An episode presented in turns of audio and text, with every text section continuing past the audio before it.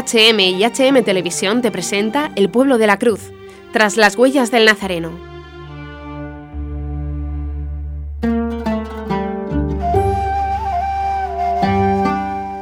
Nos habla Duncan Oguamu Umbunga, cristiano evangélico superviviente al ataque yihadista a la Universidad de Garisha, Kenia, perpetrado por el Estado Islámico en 2015.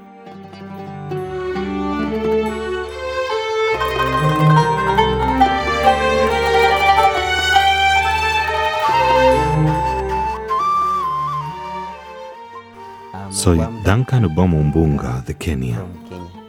Tengo 27 años. Soy el sexto de una familia de seis, pero desgraciadamente uno falleció. Y ahora somos una familia de cinco y yo soy el último. Y me he graduado en agosto de 2018. Yo fui a dos universidades, la Universidad de Garissa y la Universidad Moi. Empecé en la Universidad de Garissa, donde fuimos atacados. El 95% de los estudiantes en la Universidad de Garissa eran cristianos. Incluso rezábamos oraciones de vez en cuando. Trabajábamos como una familia, los católicos, los protestantes, yemeníes. Llevábamos a cabo todo unidos, como una única familia en Cristo. La mayoría de la gente era cristiana, incluyendo el personal, el personal no docente, el personal docente y los estudiantes. Solamente un porcentaje pequeño de los estudiantes y el personal eran musulmanes, pero la mayoría de la gente eran cristianos.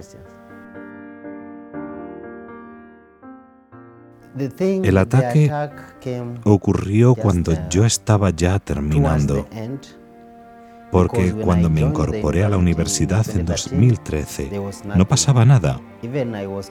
Mi familia me decía que por qué tenía que ir a Garissa, que por qué donde hay musulmanes, que si no podía cambiar la opción, pero ¿qué podía hacer yo?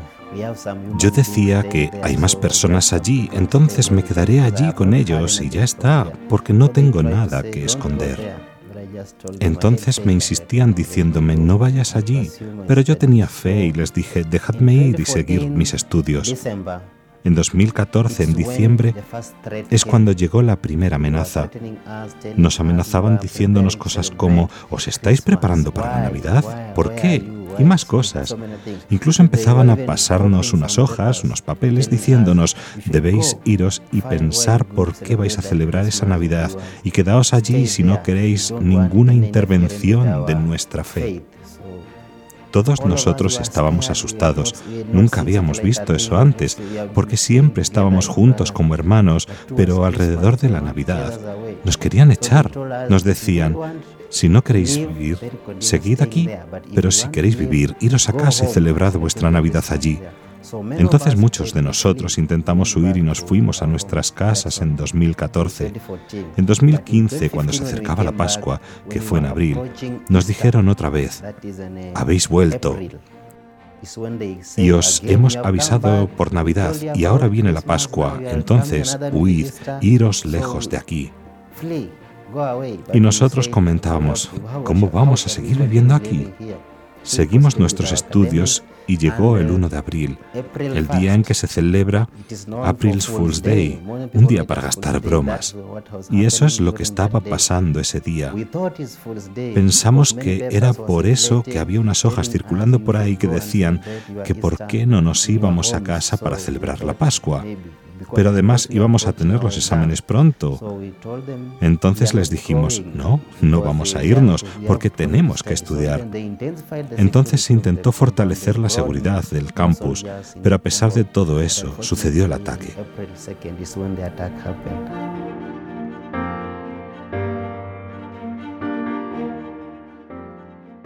Normalmente, como cristianos, rezamos nuestras oraciones, las de la mañana y las de la tarde.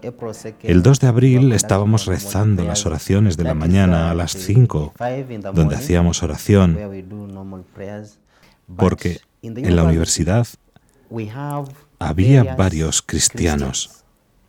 Los cristianos vienen de lejos.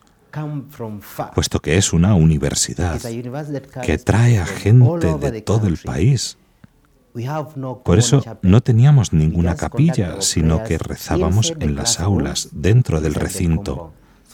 Estas aulas estaban situadas cerca de la entrada de la universidad. Entonces empezaron con los cristianos que estaban en las aulas rezando, pero la capilla está fuera del recinto universitario donde el personal no docente y otros van a rezar. Tenemos una iglesia católica, una iglesia grande cerca de la entrada, pero por razones de seguridad para los estudiantes, el personal docente nos decía que no saliésemos del recinto para rezar, sino que nos quedásemos dentro. Por eso ellos empezaron con los cristianos que estaban dentro del recinto universitario, pero en el aula. Cuando entraron los cristianos estaban rezando porque íbamos a rezar desde las cuatro y media hasta las cinco de la mañana, pero muchas veces a esas horas la gente está durmiendo. Por eso empezaron con los que estaban levantados antes de despertar a los que todavía estaban durmiendo. Entonces empezaron a matar a los que estaban levantados. Probablemente esas personas vinieron de fuera de la universidad pero estaban coordinados con las que estaban dentro de la universidad, porque sabían todo, conocían cada rincón de la universidad. Entonces seguramente esa gente era de fuera, pero tenían a alguien dentro que conocía toda la universidad, cada rincón, cada puerta, cada entrada. Entonces, o alguien les dirigía o es que la gente de fuera vino antes para inspeccionarlo todo los posibles sitios de escape, porque lo sabían todo sobre la universidad.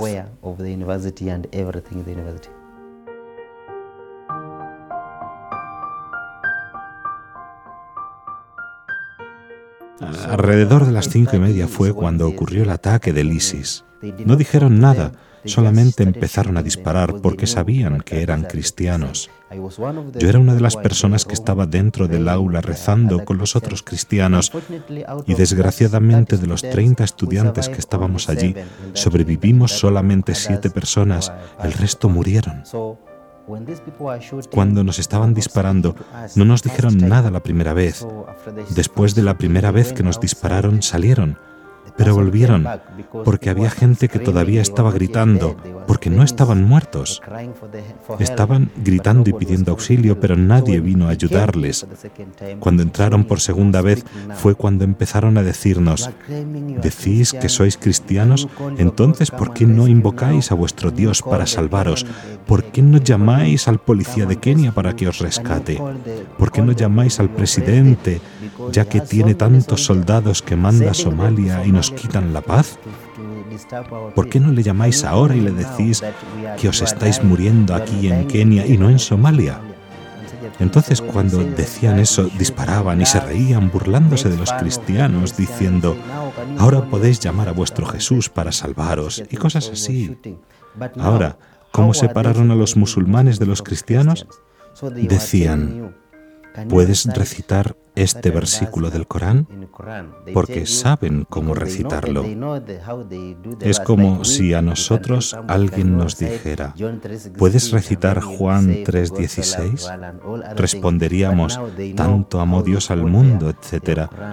Entonces ellos saben sus cosas sobre el Corán. Por lo tanto, si a ti te piden recitar una oración, a otro no le piden recitar la misma oración, y son oraciones comunes, básicas. Si la recitas, te dicen, corre y quédate en la mezquita, porque teníamos una mezquita cerca de la entrada de la universidad. Si no la recitas, te disparan allí mismo. Si la recitas, estás salvado. Había gente que estaba intentando recitarlas, aunque no eran musulmanes, para salvarse, porque habían visto a su amigo morir. Sabían que la cosa iba en serio. Entonces decidieron recitarla, pero no podían recitarla. Y cuando eso pasaba, te torturaban más. Ellos decían, tú no eres musulmán. Y les cortaban usando cuchillos, espadas y otras cosas. Fueron torturados y al final también les mataron. Pero si recitabas el Corán, estabas salvado y te decían, ve, corre, escóndete en la mezquita. Cuando fui disparado la primera vez, me quedé tranquilo porque no podía hacer nada. Mis amigos se murieron porque si intentabas escaparte, te disparaban y te mataban. Entonces mantuve la calma. Me quedé allí por mucho tiempo. Después de que terminaron de disparar, salió fuera. Yo sabía que mi vida estaba en peligro y pensé, si no reacciono rápido me voy a morir. Cogí la sangre de mis amigos que estaban muertos y me manché con ella para aparentar que estaba muerto y me quedé tendido en la sangre, allí esperando ser rescatado. Pero desgraciadamente no vino nadie para rescatarnos hasta alrededor de las 10, que es cuando el primer equipo de rescate llegó para rescatarnos. Así es como sobreviví. No me eché a correr, no hice nada. Recibí cinco balas y no morí. En la cabeza, en la espalda, en las costillas y en la mano. Pero no morí. Solamente me quedé rezando a Dios en silencio en el suelo hasta que vino el equipo de la Cruz Roja para rescatarnos alrededor de las diez, para llevarnos al hospital más cercano para recibir los primeros auxilios. Yo estaba en estado crítico y me llevaron al Hospital Nacional de Kenia. Esto ha fortalecido nuestra fe, como en mi caso, porque yo antes era tan tímido que ni podía decir nada sobre el cristianismo, pero ahora he visto a gente morir por este Evangelio y he visto a gente ser torturada de verdad por razón de este Evangelio no solamente me fortalece en la fe, sino que me ha dado un nuevo brío en el que quiero seguir conociendo a este Dios más y más. Porque desde el ataque, cuando se trata del cristianismo, estoy tan apasionado que incluso soy capaz de ir y gastar las pocas monedas que tengo para asistir a los demás. Realmente ha avivado a los que han sobrevivido y están ansiosos por conocer más sobre Dios y difundir el Evangelio del amor y del perdón. Cuando me encuentro con un cristiano, compartimos algunas cosas y cuando me encuentro con musulmanes, también compartimos. Y algunos son favorables a la idea del perdón, pero nos dicen, por razón de mi denominación, por razón de mi religión, no puedo hacer tal y tal cosa, entonces lo hacemos lo mejor que podemos. A los que están sufriendo, y a los que han sido perseguidos por el ISIS, por malayos, por estos musulmanes, lo que les puedo decir es, somos cristianos. Y si eres cristiano, deberías seguir al que es el primogénito. Porque cuando Jesucristo estaba muriendo en la cruz, dijo, todo está cumplido. Pero también perdónales porque no saben lo que hacen. Entonces debes levantarte por la verdad y defender el Evangelio. Aun si esto significa que tengas que morir para defender el Evangelio, está bien, muérete como hizo Esteban el mártir y el apóstol Juan Evangelista cuando estaba en el aceite hirviendo, y otros morían apaleados. Entonces sed firmes y rezad unos por otros, aun si están en un país lejos del tuyo, vuestra oración puede alcanzarles. Si escucháis algo que ha pasado en un país determinado, Pakistán, Kenia, Yemen, solamente la oración y mencionando el nombre del país, aun si no sabéis el nombre de las personas afectadas, la oración les ayudará. Nosotros rezamos y nos unimos para llevar a los cristianos a la reconciliación con los musulmanes.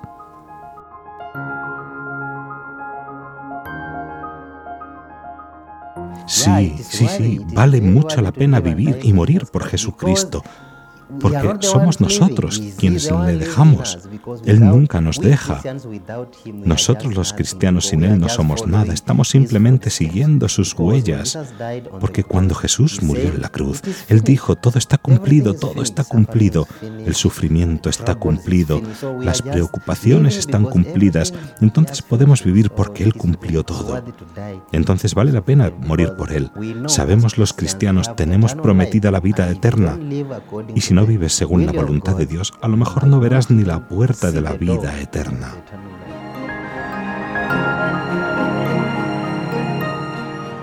Conozco a María como la Madre de Jesús, nuestro Salvador. Nosotros, los cristianos, creo que celebramos más a Cristo que a María, su madre. No sé los demás, pero yo también la celebro a ella, porque ella es la madre que nos trajo al Hijo, que murió por nosotros. Entonces conozco a María como la madre de Jesús, la esposa de José, y ya está.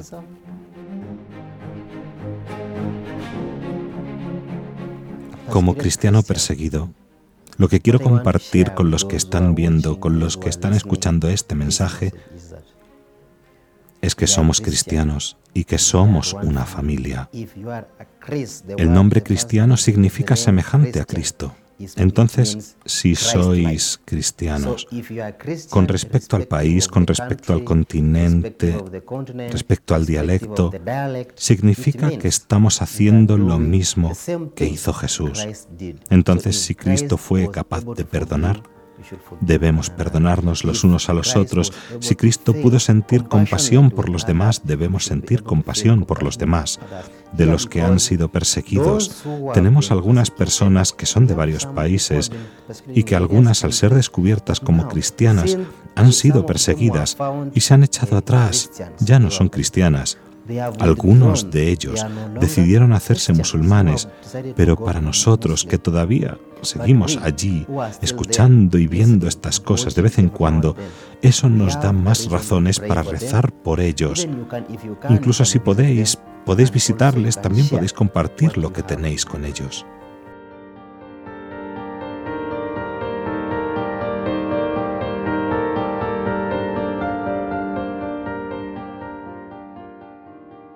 Has escuchado Tras las huellas del Nazareno.